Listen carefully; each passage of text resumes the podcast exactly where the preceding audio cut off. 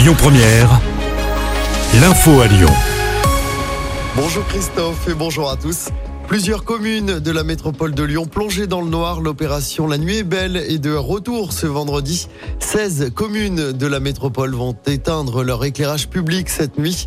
Objectif, sensibiliser les habitants aux conséquences de la pollution lumineuse. Chassieux, Brignais, Chaponneau, Écully, Jonage ou encore Sainte-Foy-les-Lyons participent à l'opération. Une résidence étudiante lyonnaise dans le viseur de l'UNEF.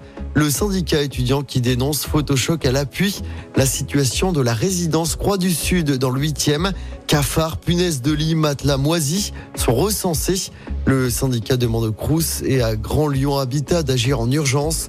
Le directeur général du Crous de Lyon promet des solutions rapides dans les prochaines semaines. L'actualité du jour, c'est également l'arrivée tout à l'heure du pape François à Marseille.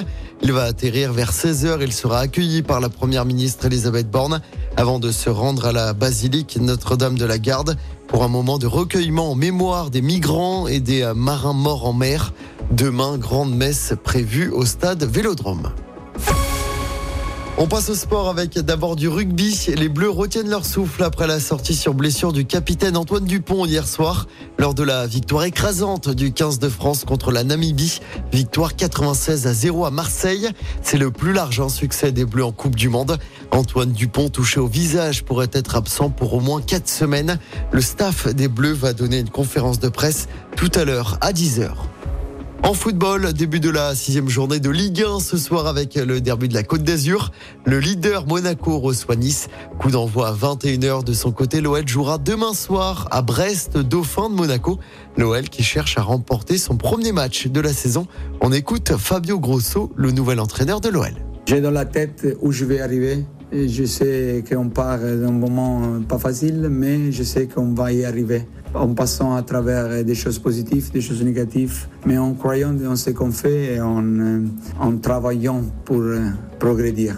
Et donc, euh, si on, vraiment veut, on veut être en équipe, il doit être, avoir en commune des valeurs. Après, petit à petit, on mettra des choses techniques, tactiques. Mais si on pense de commencer à l'envers, pour moi, c'est pas la bonne chose. Brest, OL, coup d'envoi du match demain soir à 21h. Écoutez votre radio Lyon Première en direct sur l'application Lyon Première, lyonpremière.fr et bien sûr à Lyon sur 90.2 FM et en DAB+.